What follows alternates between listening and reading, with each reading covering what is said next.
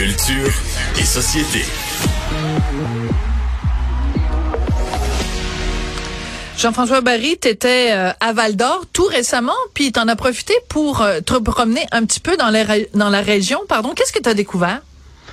En fait, euh, cet été, lorsque j'ai animé à Cube, évidemment, c'était les feux de forêt. J'avais parlé avec un gestionnaire euh, bon de, de, l'industrie des pâtes et papiers là-bas, des forêts et tout ça, chez Résolu, qui m'avait dit, parce qu'il savait que mon fils jouait pour les foreurs de Val d'Or, il avait dit un jour, mais que tu viennes, ça tente de visiter ça, tu me le diras. Et moi, j'étais de nature assez curieux dans la vie, donc euh, j'ai décidé d'aller faire un tour. Alors, samedi, je suis allé à Santerre, qui est à peu près à 45 minutes de Val d'Or, mm-hmm. voir les installations et voir là où a eu lieu les feux de forêt. Euh, première constatation, je sais pas toi, tu t'imagines ça comment dans ta tête, les feux de forêt là-bas, si tu t'arrivais sur place? Mais moi dans ma la dévastation là, tout est noir, noir, noir. Il reste juste des, des petits des petits chicots là, des petits chicots, des petites mini tours Eiffel euh, toutes brûlées. Ben pas vraiment. Non. Honnêtement, la forêt est là. C'est juste qu'il est tout noir. Moi, je pensais un peu, tu sais, comme quand tu passes, maintenant, il y a eu un incendie dans une maison, tu passes dans le rang, la maison est comme, tu sais, est, est, affaissée, puis, euh, mais les, euh, dans le fond, c'est que l'écorce qui a brûlé, puis, euh, puis les racines, mais les arbres sont encore debout. Moi, je m'attendais comme à voir, tu sais, des arbres à moitié brûlés, couchés sur le côté, puis tout ça. Sont, sont encore debout, sont encore là parce qu'ils tiennent debout. Ils vont finir par tomber parce que les racines ont été euh, atteintes euh, avec les vents, tout ça. Ils vont finir par tomber. Mais j'ai été comme euh, un peu comme, ok, c'est encore une forêt, c'est juste hmm. qu'elle est, elle est tout noire. et là, ce qui m'expliquait, c'est que dans le fond, ils sont en train de ils ont plus le permis pour aller chercher du bois vert. Ils sont obligés de prendre ce bois-là parce qu'il faut le sortir du bois parce qu'il est ah encore bon. Euh, j'ai euh, quand j'ai été visité euh, à l'intérieur, j'ai pu voir les, coupes, la, coupe du, bois, puis sur un, rond gros comme une chaudière, mettons, tu sais, bon, mais c'est que le tour. C'est à peu près l'épaisseur de notre ah. main qui est brûlée. Tout le reste du bois à l'intérieur, il est, encore, bon. Mais comment on fait pour enlever la partie brûlée puis garder la partie qui est, qui est, qui est saine et qui est utilisable? C'est super facile. Pour eux autres, c'est presque le même procédé, là, ah. tout ça. C'est juste que c'est beaucoup plus compliqué pour les machines. Parce que les machines, à cause de la suie, tout ça, ah. se brisent plus. Il y a plus d'entretien pour les filtres. Pour les employés aussi, on a dû installer des ventilateurs, tout ça, ben parce qu'évidemment, on travaille dans, dans, dans, parce que veut pas, ça, ça crée une espèce de petit boucan. Ouais. Exactement. Fait que, mais, mais le procédé est le même. Le problème, c'est le longicorne.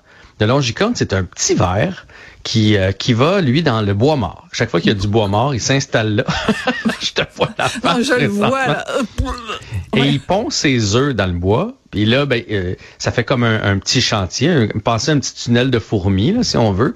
Et ça, ça va faire des trous dans le bois, ce qui va faire en sorte que, malheureusement pour eux autres, leur bois va se vendre moins cher. Parce que toi, si tu arrives à la quincaillerie, ben, que tu veux tu vas tu veux pas celui qui a des trous, même si honnêtement c'est des c'est tellement des petits trous que ça changerait rien sur la solidité de ton mur. Mais, moi, moi je suis madame économie. Fait que si tu me dis mon bois est moins cher et que c'est juste un petit peu esthétique puis que ça fait pas de différence, ma tante Sophie est un peu grippe-sous sur ces affaires-là.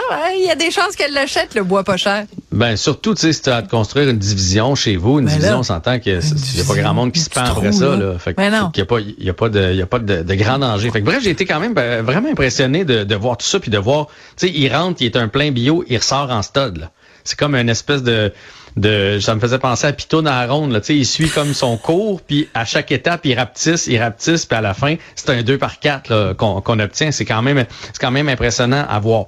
Là où j'ai été euh, déçu en forêt, c'est lorsqu'il m'expliquait que euh, évidemment, il ramasse les plus gros bio, les petits arbres qui ont brûlé. Donc, la nouvelle plantation, parce que tu sais comment ça fonctionne ben maintenant en forêt, tu sais, on, on replante, ça, ils vont mourir.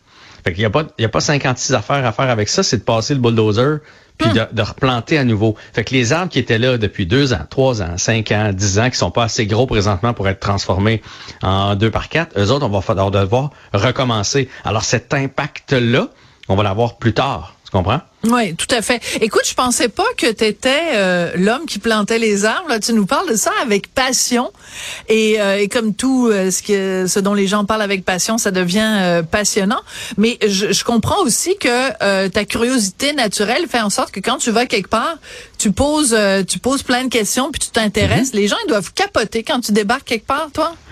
Ben, j'espère. Puis honnêtement, je, je me suis dit, bon, je suis à Val d'Or, ah j'aimais ça. Comme là, prochainement, je vais aller aller dans une mine. Je vais aller voir euh, descendre dans une mine. Ça a l'air de quoi? Je suis curieux dans la vie. Fait que, fait que oui, effectivement, euh, j'aime ça. Puis en plus, je vais te faire une confidence. Ma fille étudie en cinéma. Oui.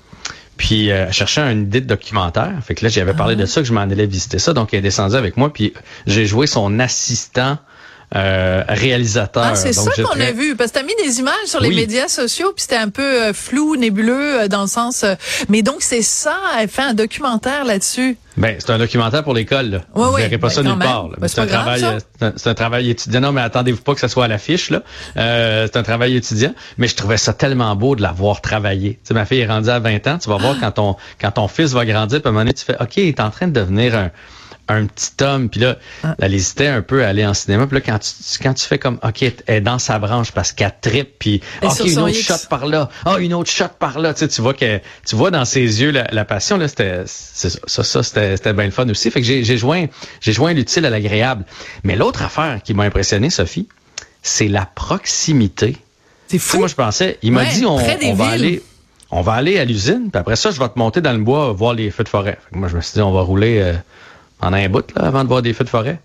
On a roulé 10 minutes, puis on était arrivé. Fait que ça, ça veut dire, pour vous donner un exemple, là, pour euh, mettons que les- l'usine est où ce qu'il y a le pont Jacques Cartier, Ouais. ben les feux commençaient au maximum aux promenades Saint-Bruno là. Fait que ça veut dire que ça veut dire que là je comprends leur inquiétude. C'était Ah quand oui. même rendu vraiment vraiment proche de l'usine et de la ville parce que moi je disais hey, votre usine, il dit ouais puis nos maisons. J'ai fait ah ouais. Ah ouais. Effectivement vos, vos maisons aussi. Éventuellement, ouais. Ouais, euh, fait que ça aussi, ça m'a, ça m'a, ça m'a vraiment euh, impressionné. Puis l'autre affaire, c'est de réaliser. Il m'expliquait que les gens qui travaillent à cette usine-là, euh, à quel point c'est important l'industrie du bois. C'est une industrie qui est mono-économique, je pense, qui m'a, Oui. qui, a, qui a appelé ça. Donc l'usine ferme, la ville ferme, Il n'y a plus rien, c'est ça. Exactement. parce qu'ils ont créé un dépanneur, une épicerie pour les employés qui sont là, etc., etc. Mais donc, s'il n'y a plus la raison première Mm. pour être là, ben évidemment, le reste ne tient plus longtemps. Fait que c'est, c'est toute, euh, pour vrai, c'est toute une visite euh, que j'ai faite. Puis il m'a montré sur le territoire la grosseur du feu. C'est 14 fois la ville de Montréal. C'est 14 fois l'île de Montréal en, en feu de forêt qu'on a eu. là. C'est gros là, la, la portion des feux. Fait que tu sais, quand, quand on a vu le nuage de boucan ici, là, ben là-bas, ils se battaient vraiment avec quelque chose de gros qu'on a déjà un peu, euh, je veux pas dire oublié, mais tu sais, l'actualité fait en sorte que Ben oui. il y a d'autres, il y a d'autres choses qui arrivent, d'autres conflits, d'autres affaires. Puis tu sais, déjà, on relègue, on dirait, euh, aux oubliettes cette histoire-là, qui va malheureusement revenir. Alors moi, j'ai quand même une question pour toi. Tout ça est Oui. absolument passionnant. Pourquoi, toi qui habites sur la rive sud de Montréal, ton fils joue pour les Foreurs de Val-d'Or? Juste me l'expliquer brièvement. Ben, parce qu'il joue dans la Ligue de hockey junior majeur du Québec. OK? Puis euh, malheureusement, tu euh, choisis pas ton organisation. Pas dans le sens que c'est pas une bonne organisation, Non, non, dans le sens que c'est sûr qu'on aurait aimé ça. Si on avait eu le choix, on l'aurait envoyé jouer pour Drummondville ou euh, Blainville-Boisbriand juste à côté. Tu sais, si c'était découpé en territoire, D'accord. comme, comme quand il est au hockey mineur, tu joues pour ta ville ou tu Ah. joues pour l'école la- le plus près. Bon, c'est ça que Quand je savais pas. Donc, quand, quand tu es dans les ligues mineures... tu te fais repêcher. OK, d'accord. Comme dans la Ligue nationale, c'est la, la même chose. Ok. Tu sais, Un, un Québécois qui se fait repêcher à Anaheim, va. S'en vas jouer ben c'est ça. Nathan, Nathan s'est fait euh, repêcher à Bécomo au départ et maintenant échangé à Val d'Or. Donc euh, on est dû pour être tout près de la maison. Moi, là, quand je vois dans les yeux de Jean-François Barry les lumières, les étoiles quand tu parles de son fils et de sa fille, c'est de toute beauté. Je pense que je vais euh, faire un- une capture d'écran puis te faire jouer ça le jour où ça va être la fête des pères puis tu vas te Ah, montrer à ben, quel point t'es beau quand tu parles de tes enfants. J'en doute pas, là, je me vois pas, mais c'est mes deux plus grandes fiertés, mes deux plus grandes réussites. Fait que j'ai pas de misère à croire que je viens avec des petites étoiles dans les yeux. Voilà. Donc euh, deux grandes fiertés, une dans le cinéma, une dans le hockey. Merci beaucoup euh, pour ce, ce petit voyage à Val d'Or en ta compagnie, Je Jean-François. vous, je vous reparle des mines la prochaine fois. Certainement. Mine dans le crayon. Envoie donc. c'est bon, bye.